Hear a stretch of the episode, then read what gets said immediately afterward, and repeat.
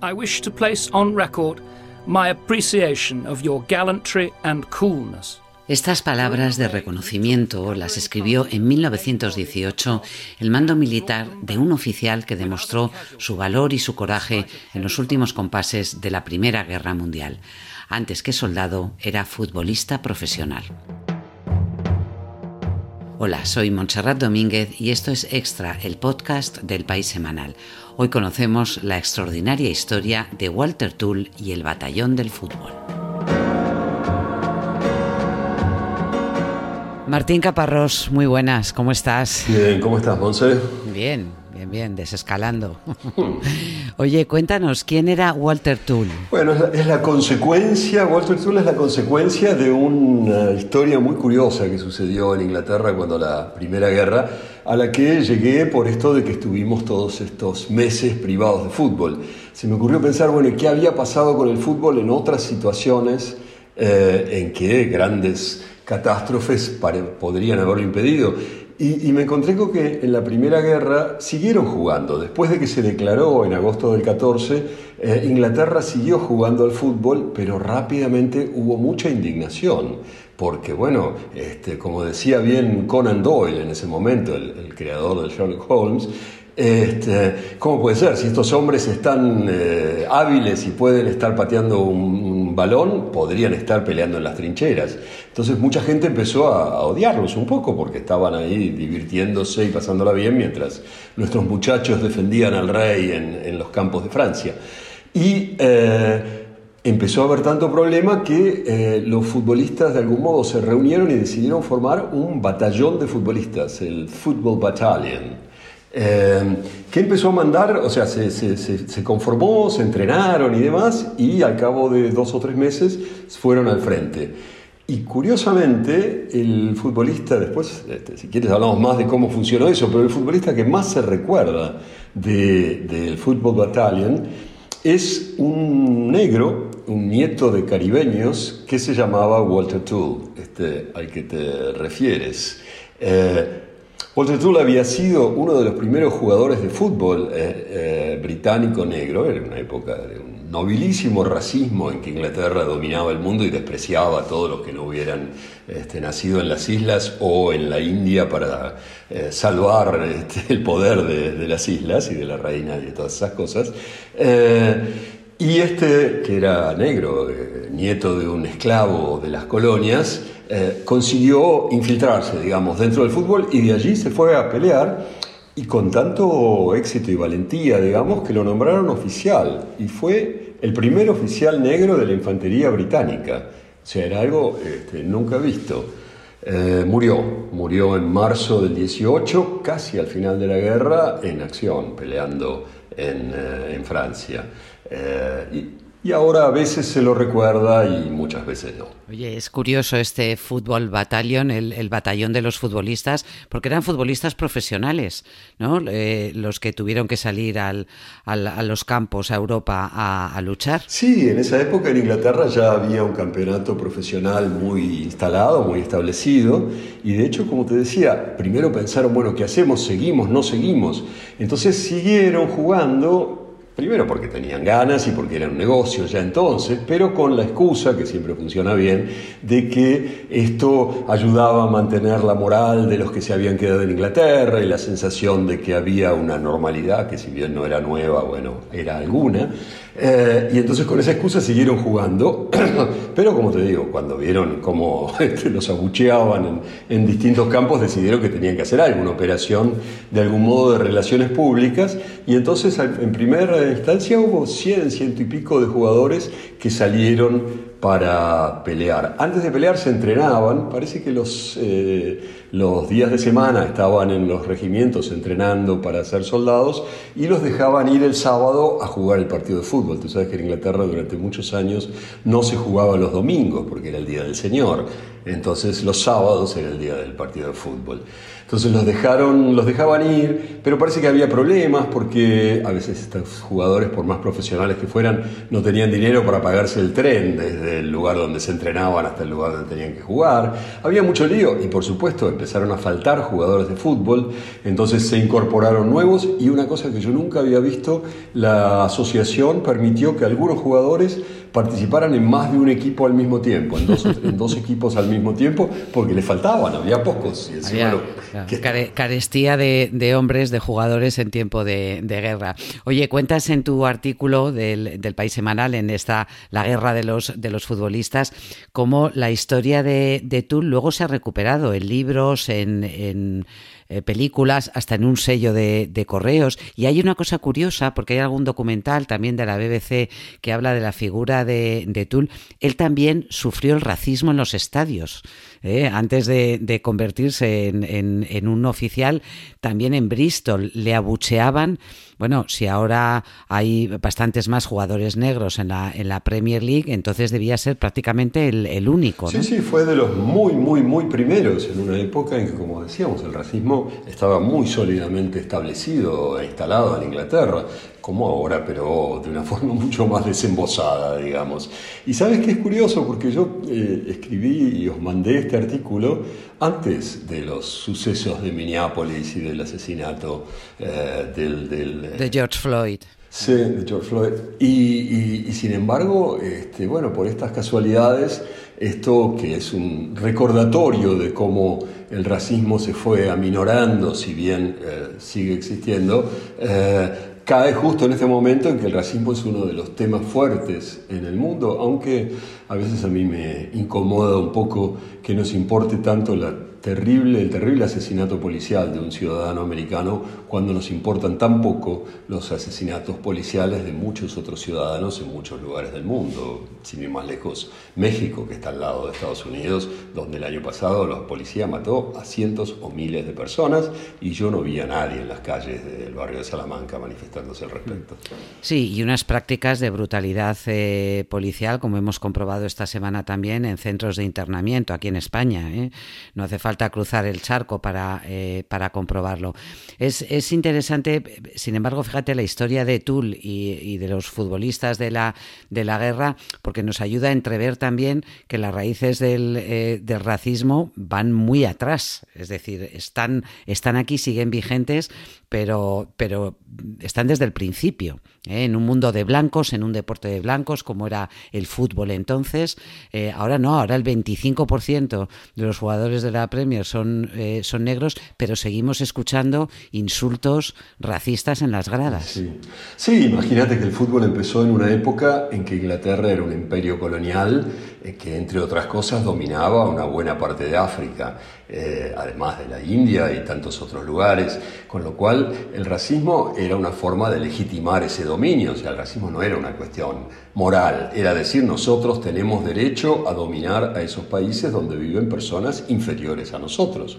Eh, imagínate que hasta muy poco antes, además, a esas personas las compraban y las vendían, quiero decir, el esclavismo estuvo en en, boga hasta más o menos el mismo tiempo en que empezó el fútbol, o sea, está muy, estaba muy presente y por supuesto sigue estando presente por más que ahora quede mal, pero, este, pero no, no, no, creo que haya eh, una, una eh, asimilación, digamos, una igualdad eh, real en la mayoría de nuestros países entre gentes de distintas razas. ¿no? Absolutamente. Oye, Caparrós, déjame que entre en el terreno más personal. ¿Cómo has llevado tres meses sin fútbol? Tú que eres un absoluto loco ¿eh? eh, del, balón. ¿Cómo ha sido la, experiencia? ¿Has, salido, has sobrevivido? Ah, he sobrevivido en solidaridad con esos jugadores que no podían hacerlo. Yo me quebré un pie, con lo cual este, ya conseguí ponerme como un poco en, en, su misma longitud de onda, digamos. Yo también estaba inhabilitado, no solo para, para caminar, sino también para todo lo demás. Pero mm, pero bueno, es curioso, ¿no? El otro día hablábamos con varios amigos sobre qué nos pasó en este momento de mono absoluto, ¿no? Eh, y uno me hizo reír mucho porque me decía, mira, ¿sabes? Lo más raro de todo esto es que he descubierto que puedo vivir sin el fútbol.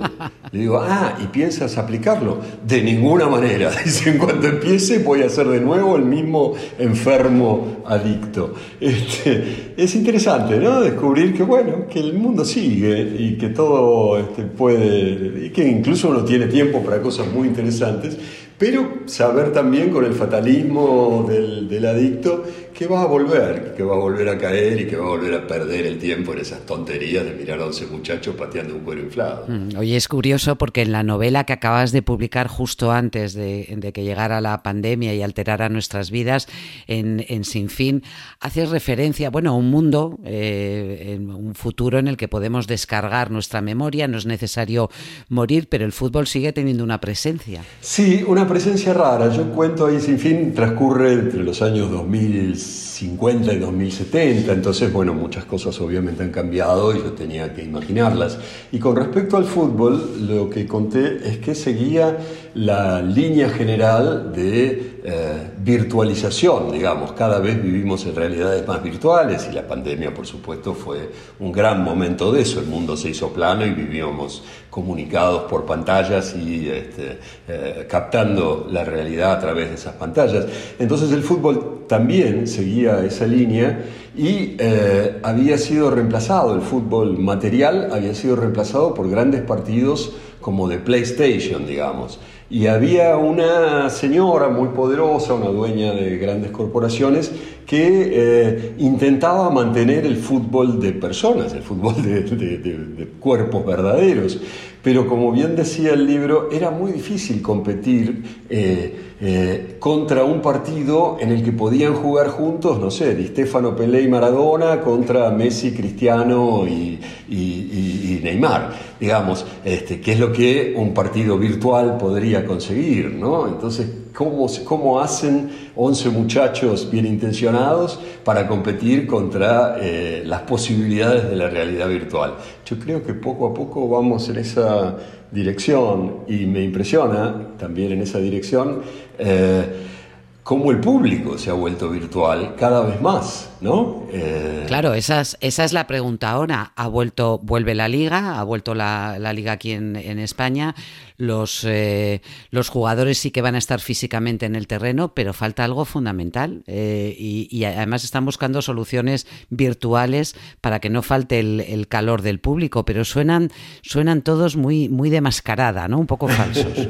Bastante falsos, sí. Bueno, yo hace mucho que, estoy convencido de que eh, sigue habiendo público en los estadios porque 50 eh, o 80 mil personas eh, mirando un partido y gritando a propósito de él son la mejor escenografía que un partido de fútbol puede tener para su transmisión por televisión. Quiere decir, el lugar donde realmente sucede el fútbol es en la televisión, es en esas millones de pantallas eh, donde millones de personas ven un partido.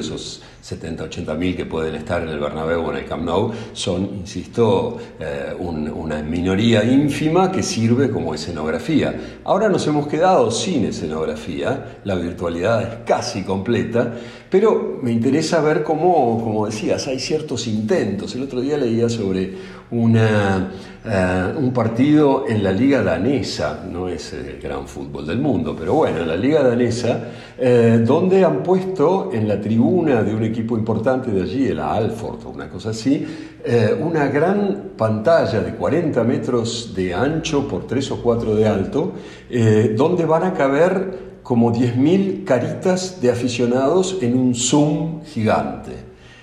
¿Viste? Y entonces todos ellos van a estar mirando el partido en sus casas por televisión y una cámara los va a tomar mientras miran el partido eh, su cara eh, y van a estar de algún modo presentes en el partido que están mirando por televisión.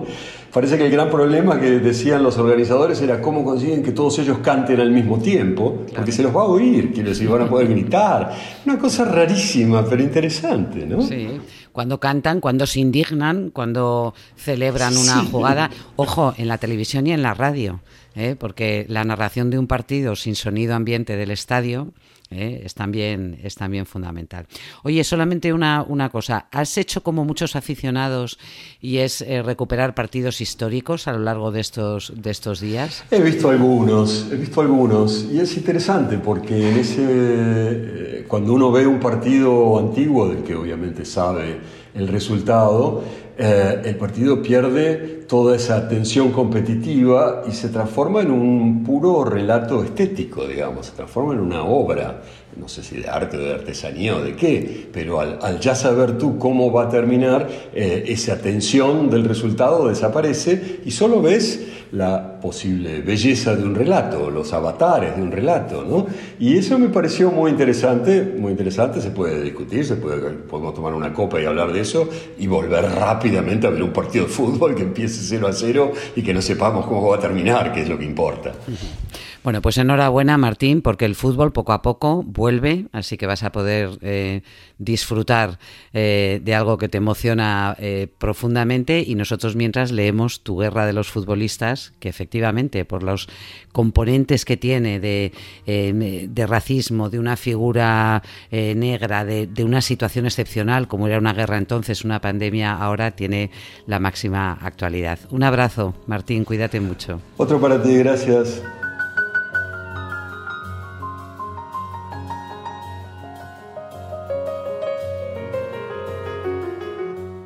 Si hay algo cotidiano que el calentamiento global está cambiando lenta e inexorablemente es el sabor de una copa de vino.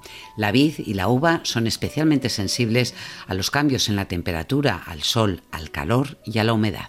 Hemos observado que desde hace unos 40-50 años las fechas de vendimia se han adelantado unos 30 días, más o menos, en la mayoría de los viñedos, y también cómo está cambiando la cantidad de alcohol, de azúcar que hay en la uva en el momento de la vendimia, que ha aumentado prácticamente de un grado cada 10 años en los últimos 40 años y también la acidez que está disminuyendo. Estos cambios están modificando lo que es el tipo de vino y la tipicidad de los vinos que se han estado produciendo durante los últimos 50 años. Ahora vemos vinos que tienen una capacidad de madurez mucho más elevada que la que tenían hace unos 30 o 40 años. En ciertas zonas, en el sur, eso implica una modificación del tipo de cultivo. En el norte esto permite mantener un tipo de calidad mucho más estable que lo que se podía hacer en el pasado. Jesús Rodríguez ha investigado qué bodegueros eh, prefieren seguir con las rutinas de siempre y quiénes están explorando ya nuevos cultivos y nuevas eh, variedades para hacer frente a este, a este cambio en el clima. Hola Jesús, muy buenas. Hola Monse, ¿qué tal? ¿Cómo estás? ¿Qué tal? Mira, estábamos escuchando lo que nos contaba Iñaki García de Cortázar, que es un ingeniero del Instituto Nacional Francés de Investigaciones Agrícolas. Él sí que tiene clarísimo eh, que los cambios están afectando de manera muy sensible al mundo del, vino. Sí, Istiñaki es un número uno. Algunos dicen que es el tipo más importante eh, en esta nueva disciplina que no que, es cruzar eh, el cambio climático con el vino. Y él, eh, él, maneja, él es un ingeniero, con lo cual él maneja, él maneja datos, él maneja big data. Y entonces él tiene registros de, de, de, de 150 años de los regímenes de lluvias, de temperaturas, de clima y entonces eh, a través de ahí está creando modelos para saber lo que va a pasar con, la viña, qué va a pasar con el vino, eh, a medida que el, que el, cambio, que la temperatura va subiendo y la lluvia va disminuyendo. Ya, eh, en cualquier caso, Jesús, España es el país que tiene más viñedos del mundo, el cuarto productor global de, de, vino, lo lógico sería eh, que todos los implicados fueran conscientes eh, del cambio que se avecina. Pero dice, sin embargo, que hay muchos negacionistas, ¿no? ¿Por qué? Bueno, yo creo que, España va detrás. España siempre ha sido, es el mayor viñedo del mundo, pero nunca lo ha sido por valor añadido. Siempre ha sido un negocio eh, más destinado a los graneles, al vino de no gran, de no gran calidad.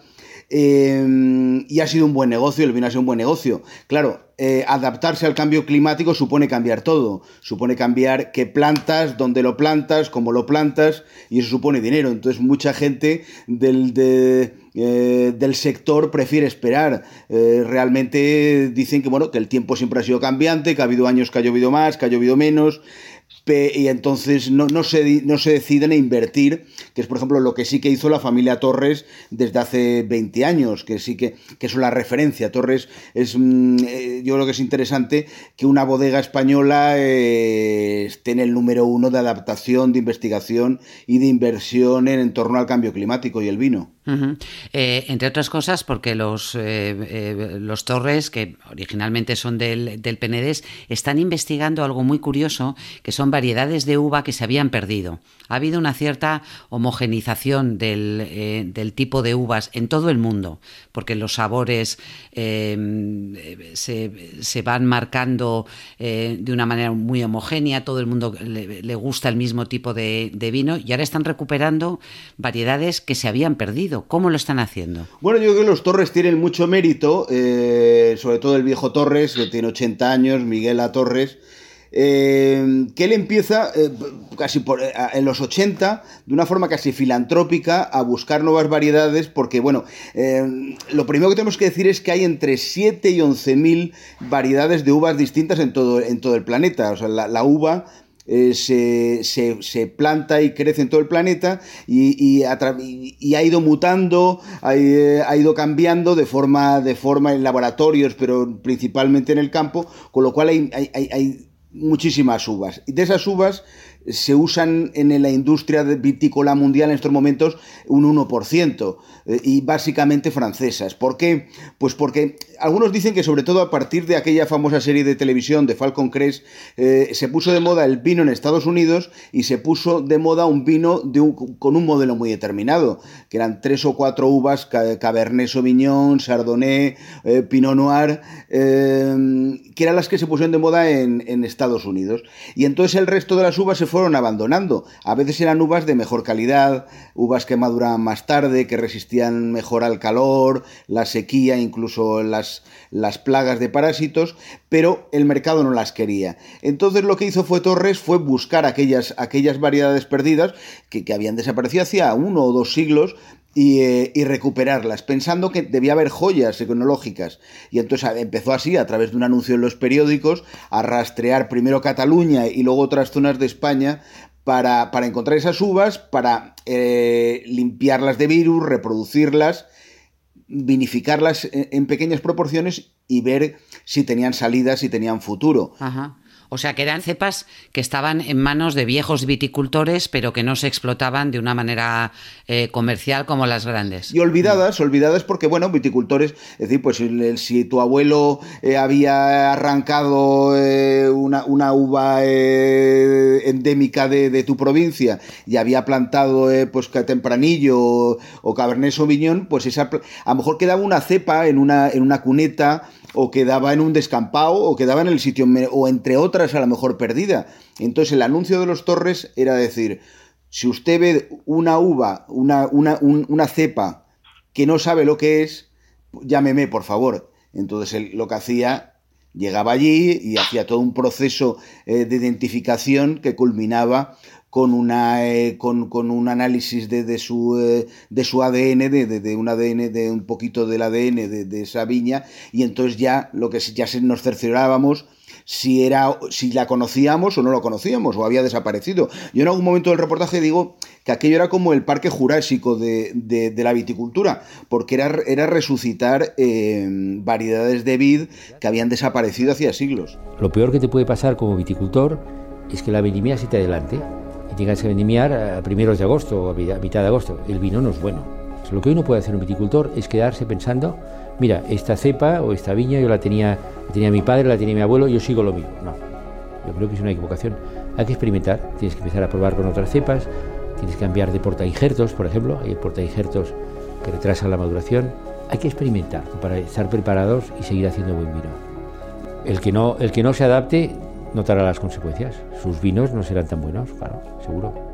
Miguel A. Torres lo que explica es precisamente eso, que hay que, que hay que investigar, entre otras cosas porque hay algo que has dicho, eh, Jesús, que es preocupante, y es que las grandes eh, zonas tradicionales del vino español, por la situación en la que, en la que están, estoy pensando en La Mancha, en La Rioja, Ribera de Duero, son especialmente sensibles al, al cambio climático, mientras que hay otras regiones más altas eh, eh, y más frescas que se pueden beneficiar del, del cambio. La, viña eh, es comparable, como muchas cosas de la naturaleza, es como una complejísima factoría química que a través del, de la temperatura del sol y del agua produce con un ritmo perfecto uvas que se convertirán en vino. Cada momento del año eh, tiene un, es un supone un momento para esa planta. Hay un momento en el que florece, hay un momento en el que madura. El, el problema es que si llueve menos y sobre todo hace más calor, todo ese proceso se adelanta. Y, se adelanta y entonces podría decir, bueno, pues podemos vendimiar antes eh, y lo solucionamos, pero es que no, porque es que la planta, eh, la, la, viña tiene eh, dos tipos de maduraciones, una la del azúcar, que luego se convierte en alcohol, y otra en, la, en el ollejo, en la piel, que tiene una, otra serie de, de, de, productos que le dan el aroma, el color y la, y la personalidad del vino.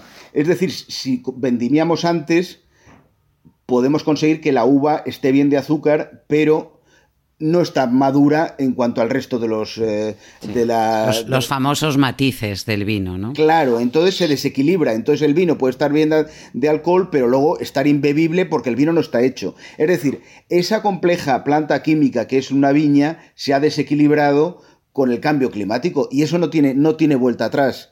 Em, eso lo que cierra eh, eh, puede, puede ser un problema, es un gran problema para las zonas, para las zonas más cálidas, es el caso de España, eh, España que, o sea, todo el Mediterráneo y algunas zonas, sobre todo el Duero, del Duero para abajo, que tiene una influencia térmica mucho más potente, es decir, que ahí se va a desequilibrar el vino si no se hace algo y se harán peores vinos.